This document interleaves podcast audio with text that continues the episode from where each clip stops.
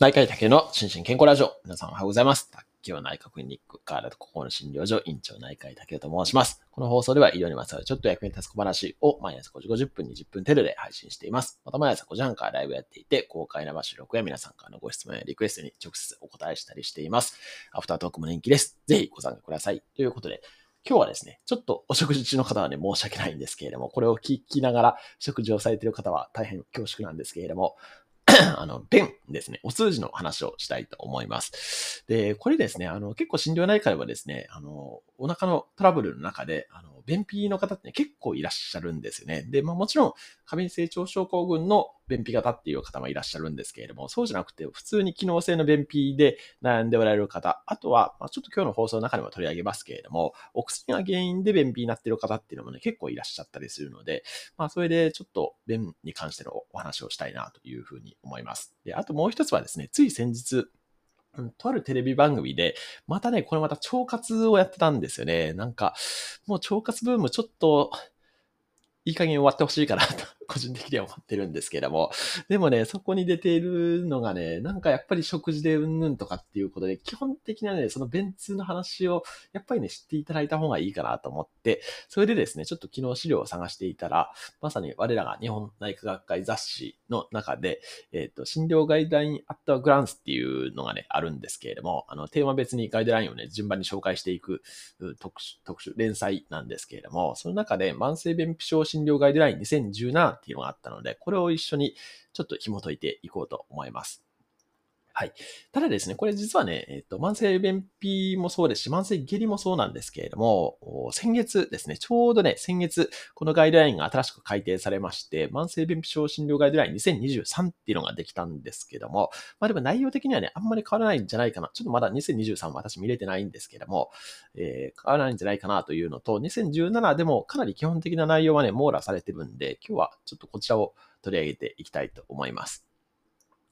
はい。で、まずはですね、この初めのようなところにね、いろいろ重要な情報が書いてあるんですけれども、そもそもね、慢性便秘症は、この上から10行目ぐらいですかね、心血管疾患、まあ、要は心筋梗塞とか狭心症とかですね、こういうののみならず、う腎疾患とも関係しておりっていうふうに書いてあって、これね、確かに言われてるんですね。で、現在では、消化器症状の一つと捉えるより、えー全身疾患の一つの症候と捉えた方が適切と言われているていうことで、全身疾患なんですね、便秘症って。で、えーなおかつですね、ちょっと次のページに行っていただくと、この図1っていう、あ、図1じゃないか、図、図かな。はい。っていうやつですけれども、これ、あの、便秘の方はですね、えーかなり大きな、えーっと、3933例かな。はい。の、えーっと、便秘があるなしで、その後の生存率を見た、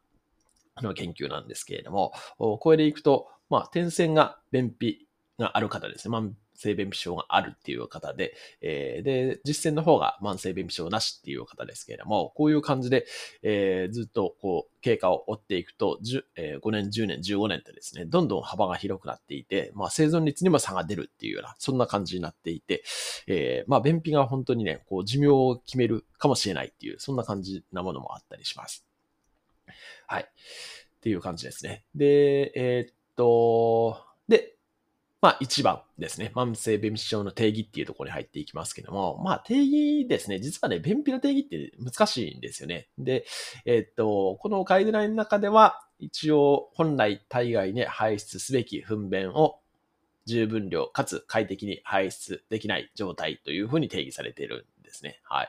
で、これ、あのまあ、たまあ人によってね、本当にお通じの頻度って差があるんですね。あの、まあ毎日改便っていう方もいらっしゃると思いますけれども、もう2日に1回しか出ないとかっていう方もいらっしゃると思うんで、まあこれ、実はね、このあの定義の中にはね、何日に1回みたいなのは特に定義されていなくって、でも、まあ、あの、なんか、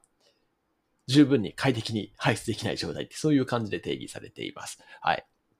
で、えー、二つ目ですね。えー、に、慢性便秘症の診断っていうところなんですけれども、これがね、冒頭にも言った、この二次性便秘と一次性便秘っていうので、まあ、この二次性、一次性って我々、まあ、医療者はよく使うんですけれども、一次性っていうのは特に他に原因がないものですよね。一方で、二次性っていうのは何かしら他の原因があって、えー便秘が生じているっていうもので、えーその代表例として、えーこの、まあ、文章とか表の中にも書いてありますけれども、えっ、と、まあ、あの、いろいろ書いてあります。えっ、と、えっ、と、例えば内分泌とか代謝の病気として糖尿病。これは非常に多いですよね。はい。で、あとは、まあ神経疾患ですね。まあいろんな、まあ、いわゆる神経変性疾患っていうやつですけれども、そういうものとか、あとは精神疾患でもなりますし、まあ精神疾患ね、ちょっと後から言いますけれども、お薬による影響もね、かなりありますけれども、で、あとは当然大腸そのものによる、問題みたいなのもあったりして、まあいろんな病気でね、こう慢性便秘になり得るということで、で特にですね、この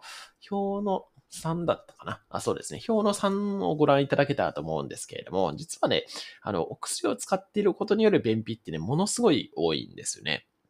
で、これね、意外と知られていなくて、えー、まあ一番上のね、抗コリン薬っていうのは、このお腹のね、動きを抑える働きがあるんで、まあそれはね、便秘気味になりますよねっていう感じなんですけれども、ここにも書いてあります。あの、抗コリン薬そのものではなくて、この抗コリン作用ですね。よく広沢さんもね、言ってますけども、抗コリン作用っていう、その、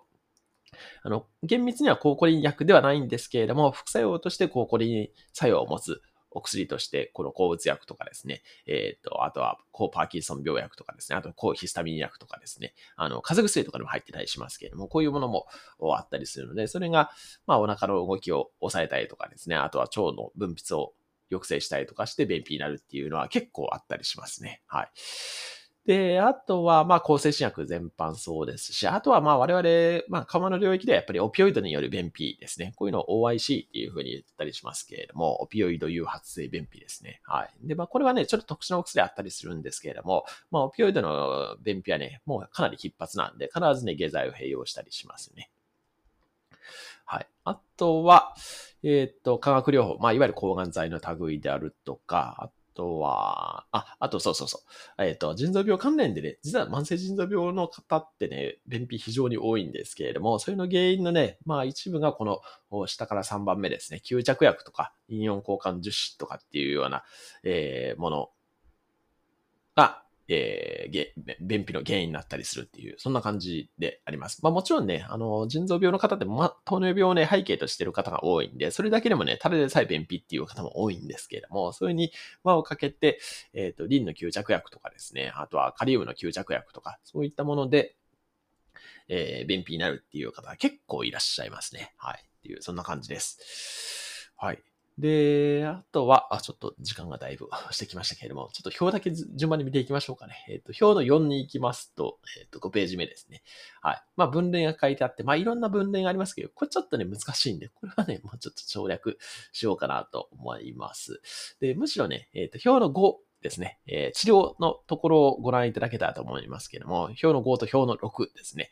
えっ、ー、と、まあ、便秘はね、まあもちろん食生活非常に大事で、この CQ っていう、あの、クリニカルクエスチョンの5の01っていうところに生活習慣の改善は有効かっていうことで、まあ、適切な食事、運動、腹壁マッサージは慢性便秘症の症状改善に有効であり、行うことを提案するっていう風になっていて、まあ、これね、あんまり、ちょっとこの推奨の強さとエビデンスレベルってあんまりね、多分一般の方は聞き馴染みないと思うんですけれども、推奨の強さは1が強いんですね。1が強くって2が、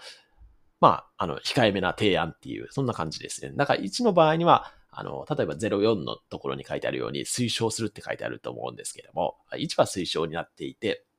で、2は提案みたいな、そんな感じの文言になるっていう。で、あとはエビデンスレベルっていうのは、あの、C より B、B より A の方が、あの、確固としたエビデンスがあるみたいな、そんな感じで読んでいただけたらと思うんですけど、まあ、このステートメントのところだけ読んでいただくでもいいと思うんですけれども、はい。っていう感じで、まあ、生活習慣の改善は、まあ、提案するになってますし、あとは、まあ、いろんな下剤ですね。えっ、ー、と、C、えっ、ー、と、02から07までは、まあ、いろんな、こう、下剤に関して触れられていて、まあ、これちょっとね、商品名は書いてないですけれども、まあ、あの、おのおの、まあ、あの、そのエビデンスレベルとか推奨の強さの違いはありますけれども、まあ基本的には進められるものであるっていうことと、あとはやっぱ漢方薬ですね。この08のところに漢方薬も書いてありますけれども、まあ私もね、結構漢方薬使うことはね、しばしばあります。便秘の患者さんに対して。で、まあこれ、あの、エビデンスレベルは決して高くはないんですけど、エビデンスレベル C になっていて、まあ強、推奨の強さもね、提案するぐらいになってるんですけれども、ただ、あの、しっかりね、症があったものを使えばね、えー、きちっと効いてくるので、まあ、これもね、有効かなと。あの、実臨床ではよくやりますよね。はい。っていう感じです。で、えっ、と、表の6ですね。慢性便秘症の治療その2のところですけれども、ここにですね、えっ、と、10、CQ の5の10とかですね、10、1のところに、このバイオフィードバック療法とかですね、あと、精神心理療法は有用かっていうのになっていて、これもね、えー、っと、いずれも提案するということで、まあ、あ進められています。で、これはね、本当に、あの、結構ね、便に対するこだわりが非常に強い方とかもいらっしゃって、そういう方はね、どんだけお薬使ってもね、というか、まあ、あの、良くなってるはずなんですけれども、良くならないという認知の方とかもいらっしゃったりするんで、そういう方にはね、やっぱり認知行動療法的なアプローチもね、使ったりすることもあったりしますよね。はい。っていう感じです。はい。ということで、まあ、あの、本当にね、弁はね、結構、あの、まあ、その腸活の話もそうですけれども、なんかね、結構一般の方のね、関心が高い割に、あんまりね、ちゃんとした知識はね、知られてないなと思って、ちょっと改めて、このガイドラインから引っ張ってお話しさせていただきました。何かの参考になれば幸いです。で、最後にですね、最後に、えっと、先ほどちょっとリポストもしましたけれども、昨日ね、えっと、我らがドクター P2 がね、すごい秀逸な、あの、ポストをしてたんで、ぜひそちらをご覧いただけたらと思います。はい。では、今日も幸せな一日でありますように、お相手は第1回の竹でした。えー、興味津々。